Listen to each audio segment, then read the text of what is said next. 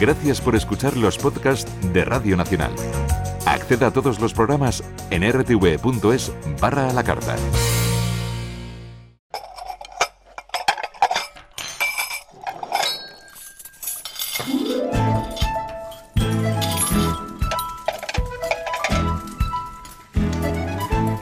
Comer y cantar. Radio Nacional de España. Muy buenas, ¿qué tal? Aquí estamos de nuevo dispuestos a meternos en la cocina como cada sábado y cada domingo a estas horas. Y hoy con Sergio Fernández, que en un alarde de creatividad nos va a delitar con un soberbio entrecot a la pimienta con pétalos de remolacha. Hoy charlaremos también con nuestra compañera Mar del Val, que nos trae todo el ritmo y todo el sabor latino de raíz, que es como se titula el último disco de Niña Pastori, Lila Downs y Soledad y visitaremos la cocina ecuatoriana con Curro 10. A Andrés Romero lo tenemos al frente de la parte técnica en el control de sonido y con ustedes, encantada, como siempre, María Torres.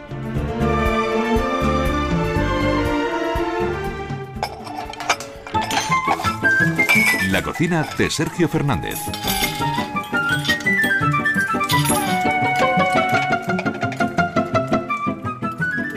Bueno, vamos a meternos en la cocina donde está ya Sergio Fernández con todo preparado para sorprendernos con uno de esos platos suyos maravillosos. ¿Qué tal, Sergio? ¿Qué tal, María? Bueno, todos son fáciles, pero el de hoy. Vale, sí, eso lo dice siempre. ¿eh? El de hoy, vamos, de esas veces que viene alguien a casa y dices, pilla. Dios mío, ¿qué hago yo? ¿Y qué hago yo? Muy sencillo. Vete a la carnicería, compra unos entrecot y vamos a hacerlos a la pimienta mm. con pétalos. Pétalos, ah, qué primaveral está. ¿Verdad? sí. Lo que me faltaba a mí, alergia. Sí, sí, bueno, pues vamos a comprar, eh, vamos a hacer esos entrecot a la pimienta con pétalos de, de remolacha. Porque la remolacha. ¿Qué, pétalos de remolacha? Vamos a freír la remolacha. Pero tiene pétalos la remolacha, ¿no es una raíz? Podemos convertir a la remolacha en, pétalos. es, la magia, es la magia de la cocina, esto es así. Vale. Muy sencillito. Simplemente vamos a comprar cuatro entrecot pero vamos a intentar que sean de, por supuesto, claro, de, lomo bajo, pero que sean gorditos. ¿eh? Que sean gorditos aproximadamente un centímetro de grosor. Porque si son demasiado finos, al final bueno, se nos quedan un poco más secos. Se ¿eh? enseguida. Por lo tanto, cuatro entrecot. Gorditos. Gorditos, los vamos a dejar ahí. Y vamos a por la salsa. Una salsa muy sencillita que simplemente consiste en coger una cebolla, valdría cebolleta, valdría chalota o puerro Fijaos si tenemos ahí alternativas, ¿eh? lo que más nos guste.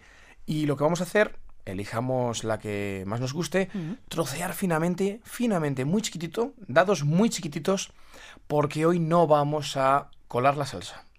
Vamos a dejar esos mini trocitos, pero un micro picadillo, ¿eh? Vale y con algo de mantequilla, unos 30 gramos de mantequilla o 40 aproximadamente, a fuego medio, ya que la mantequilla se quema con mucha facilidad. ¿eh? Hay casi unos 50 grados de diferencia entre lo que aguanta la mantequilla y lo que aguanta el aceite de oliva. aceite. podéis imaginar? pero ¿sabes qué pasa? Que una vez que le echas la cebolla o el puerro, lo que sea, pues como que la mantequilla eh, suelta un poquillo de humedad, supongo yo, ¿eh? Sí, sí, sí, ayuda, siempre ayuda, ayuda ¿eh? claro. Lo único que la mantequilla eh, vamos a ponerle a fuego tan lento que cueste, o sea, que, al principio tarde un poquito en fundir, ¿eh? Sí, porque también es verdad que a veces es visto y no visto. Cuando vas a echarle no sé qué y ya no hay mantequilla, bueno, bueno. que volver a y, echar. y, pasa de que no haya a que empiece a aparecer ya tonalidades marrones que dices, la he quemado, la he quemado. Pues a fuego lento, esos 40 gramos de mantequilla con la cebolla muy picadita y vamos rehogando, una pizca de sal ponemos cuando empiece ya a estar tierna, tierna, tierna, vamos a incorporar una cucharada de granitos de pimienta verde, de la que venden fresca, que viene, de hecho la pimienta verde es recogida antes de la maduración absoluta. ¿eh? Por eso es un nombre. Es de sabor intenso y lo que vamos a añadir es una cucharadita de, las, de los granitos de pimienta verde mm. que vaya ahí rehogándose con la cebolla y a su vez que va a hacer... No la machacamos, ¿no? No, vamos a dejar los granitos... Los granitos que, nos... Ah, no, se va a ver, se va a ver claramente, ¿eh? lo vamos a ver por la gracia de la salsa de la pimienta. Claro, exacto. Esos granitos ahí, ¿eh? Pues nada, mantenemos a fuego medio, aproximadamente unos 8 o 10 minutos, que poquito a poquito vaya la cosa mm. haciéndose lentamente. Y cuando ya haya mermado, no debe de coger mucho color la cebolla, regamos con medio, media copa, medio vasito de coñac vale. y dejamos que evapore, que reduzca, mm. prácticamente que se evapore. ¿eh? pero los sabores van a seguir ahí. Se va a evaporar, Claro. pero se concentra. Está la en- esencia de ese coñac. Ahí está. Y acto seguido, cuando ya tenemos claro, nos hemos cerciorado que ese alcohol ha marchado, Mm. añadimos un vaso de nata líquida. Vale. Da igual que sea para cocinar, para montar, me da igual, va a Que reducir. no tenga azúcar, vamos bien. Que no tenga azúcar, Sí, no- A, veces- a mí me ha pasado alguna vez. No vale la del spray. Yo es que soy... A veces hay cosas que, en fin... Bien, la Digo, del mira, spray. yo la tengo montada, me va a dar mucho cuerpo, pero claro, lleva azúcar. Claro, es lo que tiene. Pero bueno, a lo mejor reinventas una salsa de pimienta Sí, verde al azúcar. mm, para pastelería. Sí. Dejamos Vale. reducir, no en exceso, porque si no, a ver, pierde esa gracia de la salsa, ¿eh? Que reduzca un poquitín, que tenga algo de cuerpo, pero creo que sea un bloque Sí, ahí de salsa, ¿eh? You got to change your evil way, baby. Before I start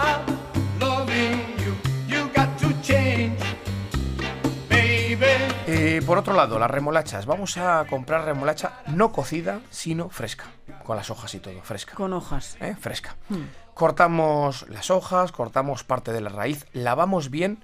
No vamos ni a pelar la remolacha, la vamos Hmm. a lavar muy bien y con la mandolina o con un cuchillo muy afilado cortamos láminas finas, Finitas, finas, finas. ¿eh? Claro, esos son los pétalos, ¿no? Los pétalos, cuanto más finas sean las lonchas, más forma de pétalo va a coger, Claro. porque se retuercen. Sí, ¿eh? sí, sí, sí. Sobre papel de cocina dejamos reposar estas lonchitas de remolacha y vais a ver cómo el papel rápidamente absorbe. Pero las hemos pasado por la sartén, las, las Todavía no, de- todavía no. Están... Antes de. Ah, ah, claro, está secándose el Exacto, papel, sí. exacto. Sí. Aceite, preparamos un cacito con aceite eh, que esté caliente pero no demasiado. Tenemos que dar tiempo a que se vayan haciendo poco a poco. ¿eh? Añadimos las remolachas secas, ya las hemos pasado por papel de cocina, y que se vayan friendo. Vais a ver cómo se retuercen, cómo se intensifica el color morado. Mm. Sí, a veces bonito. coge unas vetas de color naranja. Queda muy bonito, ¿eh? Ah, sí, fíjate. Y cuando estén crujientes, se dejan reposar de nuevo en papel de cocina. ¿eh? O sea, son como entre chips y pétalos de Una cosa muy remolacha. rica, muy rica, Sí, ya lo voy a verás, ¿eh? muy rica. ¿eh? Y luego decora, luego Mm, decora el hombre. plato muchísimo, ¿eh? Bueno, pues las dejamos reposar, sazonamos con un toque de sal y llega el momento de los entrecot. En una sartén o en la plancha marcamos. Sí. con la plancha previamente caliente por ambos lados, que queden dorados por fuera, poco hechos, a mí personalmente me gusta Claro, poco hechos hombre, por dentro. Sí. ¿eh? Y si queremos recuperar parte de ese jugo que ha dejado el entrecot en la sartén, podemos incluso añadir un pelín de agua. Recuperamos el jugo, lo colamos con un colador y se lo añadimos. ¿Eso es desglasar o no? Desglasar. Desglasar. Desglasar. no, Sí, para desglasar claro. los suyos, normalmente un vino, lo que se emplea, sí, ¿eh? sí. Pero cuando hemos hecho un asado, Sí, se queda ese fondo de sartén Exacto. con ese aroma, claro. desglasar, lo que hacemos es levantar, sacamos todas las esencias que quedan ahí, ¿eh? Mm. Muy bien.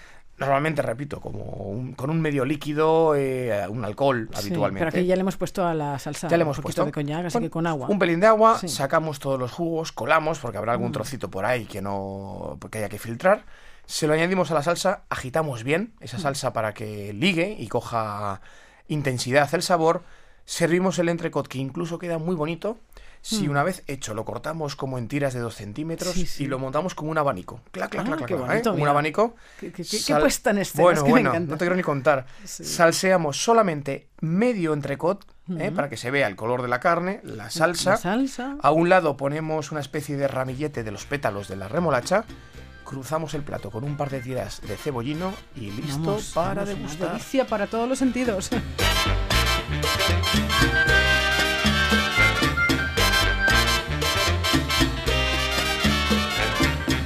Nos metemos con Melendi en la cocina. Pues hago cualquier pescado al horno, que la verdad que se me da, se me da bastante bien. Cualquier pescado, bueno, cada pescado tiene su punto de cocción, pero, pero a mí, por ejemplo, me gusta el más sencillo, me gusta la dorada, pero, pero bueno. Primero haces una base de, de- patata y cebolla, la fríes, so- sofríes un poco, pero la horneas, después una, una especie de salsita con vino blanco, con limón y con... no me acuerdo la especie, luego lo metes al horno, des primero las patatas y después la, la doradita, bien saladita con un poco de aceite y, y ya está, te sale riquísimo. Voy caminando por la vida, sin pausa pero sin prisa,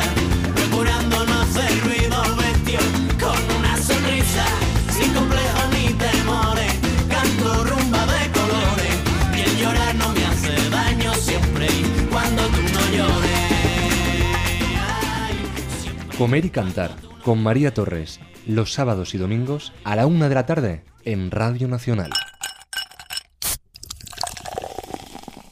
Lila Downs, Niña Pastori y Soledad han unido sus voces y también eh, su talento para crear un increíble trabajo discográfico titulado Raíz, que tiene todo el sabor de México, de España y de Argentina. Nos lo cuenta Mar del Val.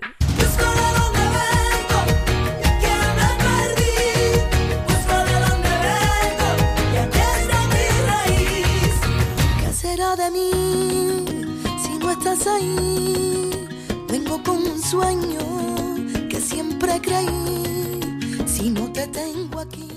Después de aproximadamente un año y cocinado como se merece y a fuego lento, presentáis Raíz, un trabajo con mucha fuerza, pero sobre todo con mucho gusto. Desde luego que sí, un gustazo. Gusto no, un gustazo.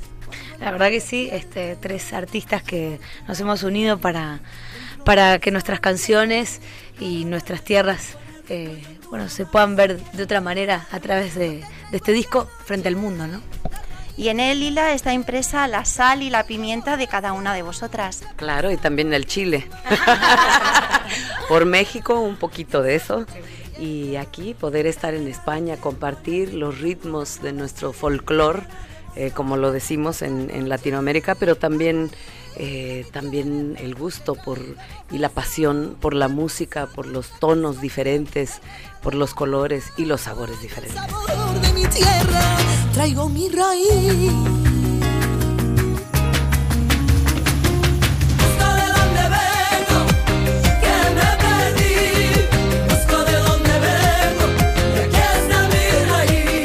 ¿Qué ingredientes son los que habéis utilizado en este trabajo?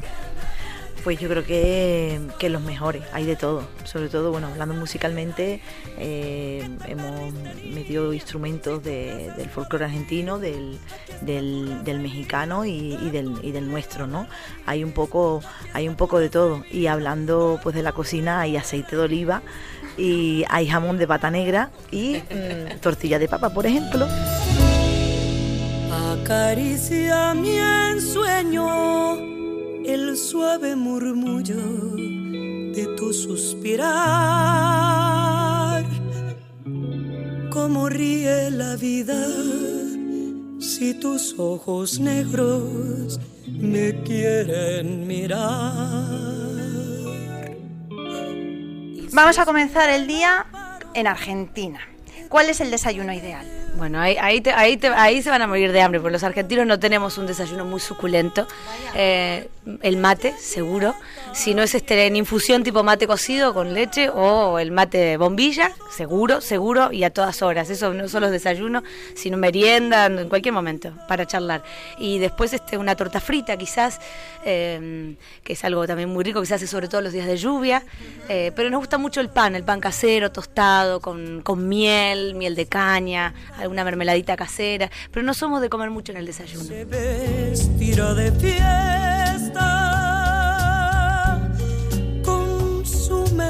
color. Llega la hora de comer. ¿Qué no puede faltar en la mesa de Niña Pastori? A nosotros no nos falta la, la ensalada siempre en el centro. Eh, hacemos ensalada con, con lechuga, la típica ensalada, pero también, eh, como le decimos nosotros, una priñaca, ¿no? También se puede hacer un, un picadillo, ¿no? Que es de tomate, pimiento, cebolla y lleva atún o caballa, ¿no? Lo que hacemos nosotros típico allí. Y luego, pues, mm, en invierno normalmente no, no suelen faltar eh, los calditos, ¿no? y, en verano o el gazpacho o el, o el salmorejo. Y luego ya pues lo que sea, o carne o pescado o cualquier guiso. ¿no? Yo preparo muchas cosas y sobre todo el, el pescado a la plancha y esto no nos gusta, o el pescado frito, que eso no, no tiene nada, ¿no?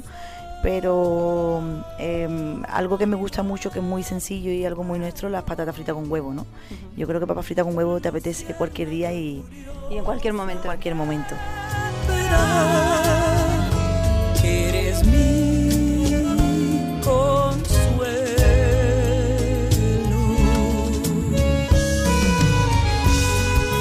Nos reservamos la cena para Lila Downs. ¿Qué nos vas a preparar? Pues quizás unos tacos de lengua con bastante orégano eh, y chile, ¿no? El chile no debe de faltar en, la- en las comidas y en las cenas mexicanas.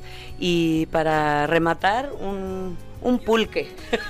¿Qué es un pulque? Cuéntanos. El pulque es de, del agave, se toma un líquido eh, y se fermenta y tiene un sabor bastante fuerte y te pone muy bien. Pues ha sido un placer meterme en harina con vosotras tres. Buen provecho y que esto vaya fenomenal. Igualmente, gracias. Gracias. No te asombres si te digo lo que fuiste, un ingrato con mi pobre corazón, porque el fuego de tus lindos ojos negros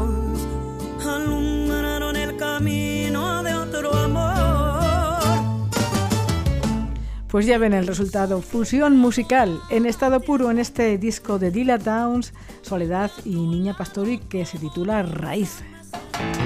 Si te gusta cocinar, atrévete a comer y cantar. Con María Torres y el cocinero Sergio Fernández. Comer y cantar. Radio Nacional.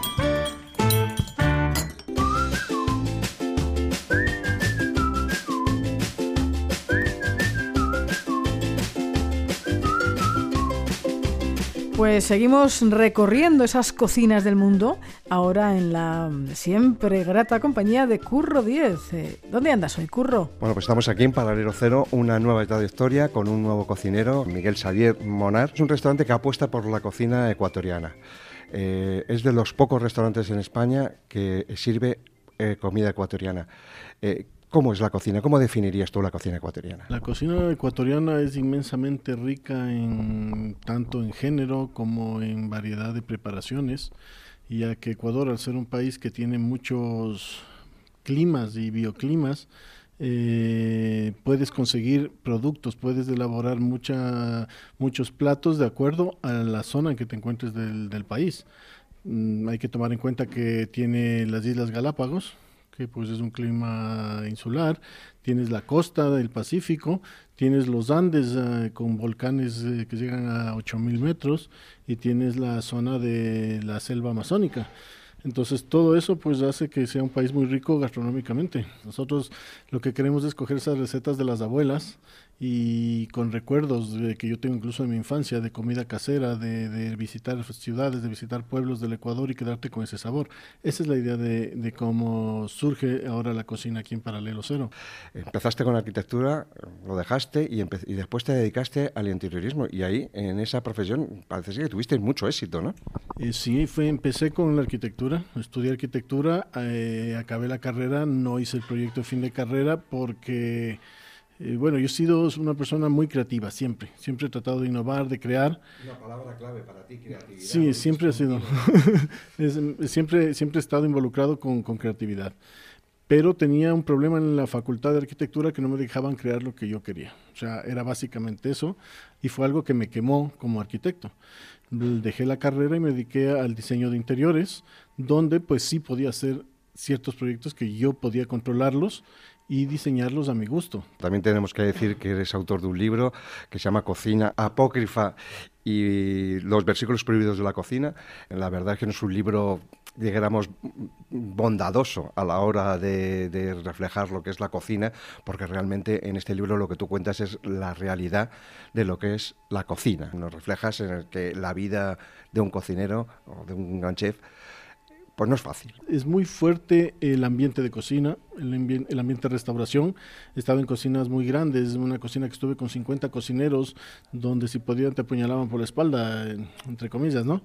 Pero eh, tienes que ser demasiado estricto, demasiado incluso, eh, llegas a perder incluso eh, esa relación personal con, con la gente muchas veces, pero por el, también por el nivel de estrés que sufre una cocina a nivel de un servicio. O sea, son niveles de estrés que sería recomendable que alguien mida esos niveles de estrés que puede tener un- una cocina o una sala durante un servicio fuerte, porque eh, si no está todo engranado, si no está todo encajado, o sea, es un fracaso.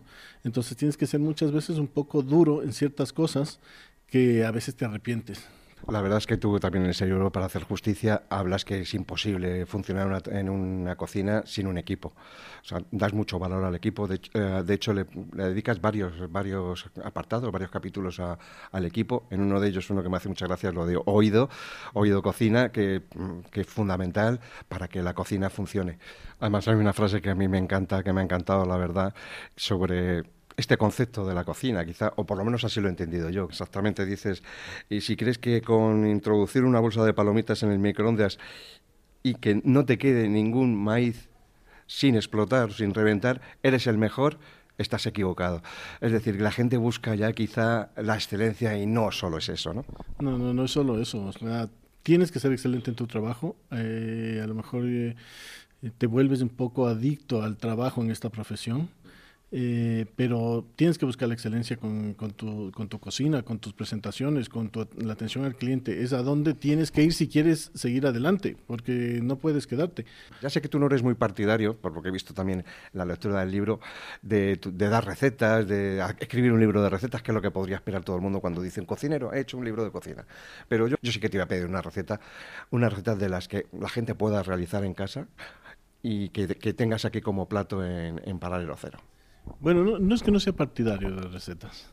Eh, no soy partidario de publicar recetas. Porque nadie tiene nitrógeno líquido en su cocina, nadie tiene una máquina de vacío, nadie tiene un horno inteligente. eh, hay cosas que tú no tienes en tu casa. O sea, y de ahí una receta. Pues mira, eh, el plato que más triunfa aquí en Paralelo Cero es el seco de gallina. El seco de gallina es el plato que más triunfa, más vendemos, la gente vuelve por ese plato y nos lo recomiendan a sus eh, a gente que viene a comer recomendada que pruebe ese plato. Entonces este plato lo que hemos hecho es eh, seguir la receta tradicional de la cocción del plato, que es eh, en una olla pues metemos patata, metemos verduras, que puedes poner zanahoria, apio, eh, ponemos laurel también, condimentos, comino, un poquito de pimienta, y eso ponemos a cocer en agua, con cebolla también, con puerro, y ponemos la gallina. La gallina lo que sí yo lo hago es quitarle la piel, para que el caldo me quede mucho más ligero. Entonces, una vez que ponemos a, a cocer todo, eh, se deja cocer, se deja reducir mucho el caldo y ahora viene lo más complicado. Aunque ahora nosotros disponemos también los cocineros de ciertas ayudas que son unas mallas para poder separar, que bueno, se puede conseguir en cualquier sitio, unas mallas para poder separar los alimentos. Entonces, eh, separamos la patata, separamos las verduras, separamos el caldo y separamos la gallina. Cuando tienes ya todo separado, pues con la, la, mm, con la patata hacemos un puré de patata con un fondo de mantequilla. Con las verduras hacemos eh, la salsa, ponemos, a, eh, bueno, en este caso sí se utiliza la Thermomix, pues si tienes una Thermomix, pues en una olla y un triturador. Se ponen a cocer las, eh, las verduritas, bueno, ya están cocidas las verduritas, simplemente a reducirlas con un poquito del caldo de cocción, triturar, corregir sal y la gallina está tan cocida que pues se desmenuza fácilmente con la mano. Una vez que esté desmenuzada se pica a cuchillo para hacerlo incluso mucho más fina. Le damos un toque de dulce de guayaba, que es muy tradicional del país allá utiliza la guayaba. Le damos un toque muy ligerito para darle un toque dulce a la gallina. Y eh, le- también le ponemos eh, huevo para que también se aligere un poco lo- la mezcla de la carne. Una vez que tenemos todo eso, pues hacemos una especie de albóndigas de gallina y las pasamos por eh, una tempura, que es pues una eh, harina de yuca con agua, se hace la tempura y se fríe. Y así montamos el plato, el puré de patata, las bolitas estas de gallina, le bañamos con la salsa y pues es, es como está el plato. Vamos a darle cuenta que voy ahora a ese plato, así que ya, ya os, ya os contaré cómo, cómo está. Muchas gracias. ¿eh? Mm, impresionante cómo tiene que estar este guiso, este seco de pollo típico de Ecuador, que por cierto Curro va a meter, eh, se lo va a meter ahora para el cuerpo, pero también lo va a meter en nuestro Facebook para que todos ustedes lo puedan hacer. Facebook Radio Nacional de España, Comer y Cantar. Y nos vamos, les dejamos ahora con nuestros compañeros de local de Radio Nacional que llegan puntuales a su cita con la actualidad. Pasen una feliz tarde y buen provecho. Puedo pedir a los olmos que entreguen peras. Puedo pedirle lo eterno a un simple mortal los cerdos, miles de perlas.